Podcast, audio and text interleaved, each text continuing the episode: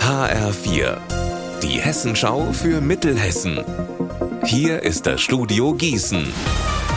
Mit Klaus Pradella, guten Tag. Es ist für jeden Autofahrer ein Schreckensszenario. Große Schlaglöcher haben in der Nacht auf der A5 den Verkehr gefährdet. An mehreren Stellen zwischen Butzbach und dem Gambacher Kreuz hat sich zudem die Fahrbahn abgesenkt. Seit dem Morgen ist deswegen dort die rechte Spur gesperrt. HR4 Mittelhessen-Reporterin Lea Schebaum, was ist denn da passiert? Heute Morgen waren mehrere Schlaglöcher auf der rechten Spur bis zu 20 Zentimeter tief und anderthalb Meter lang. Einige Lkw sind bei beim Drüberfahren beschädigt worden, bevor die Polizei die Strecke gesperrt hat. Die Ursache könnten Frostschäden am Asphalt sein. Die Reparaturarbeiten haben heute Morgen direkt angefangen.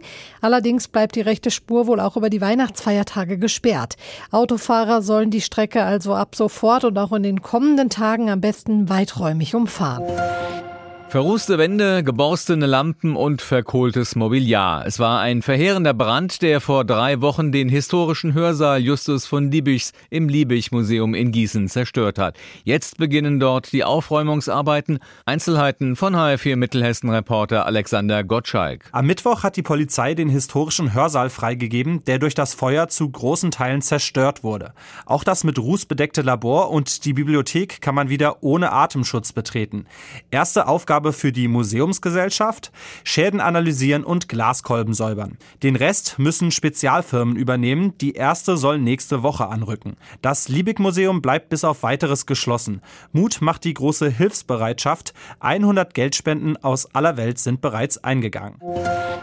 Für Kunstinteressierte lohnt sich über die Feiertage oder auch zwischen den Jahren ein Besuch im Wetzlarer Stadtmuseum.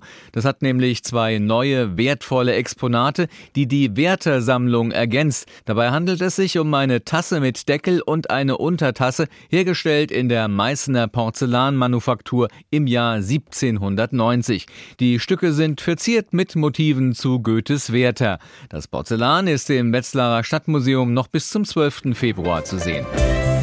Unser Wetter in Mittelhessen. Am Nachmittag lässt der Regen nach, es bleibt aber überwiegend stark bewölkt. Die Temperaturen zwischen 8 Grad in Breidenbach und 10 Grad in Hadamar. Morgen weiter stark bewölkt und regnerisch bis 12 Grad. Ihr Wetter und alles, was bei Ihnen passiert, zuverlässig in der Hessenschau für Ihre Region und auf hessenschau.de.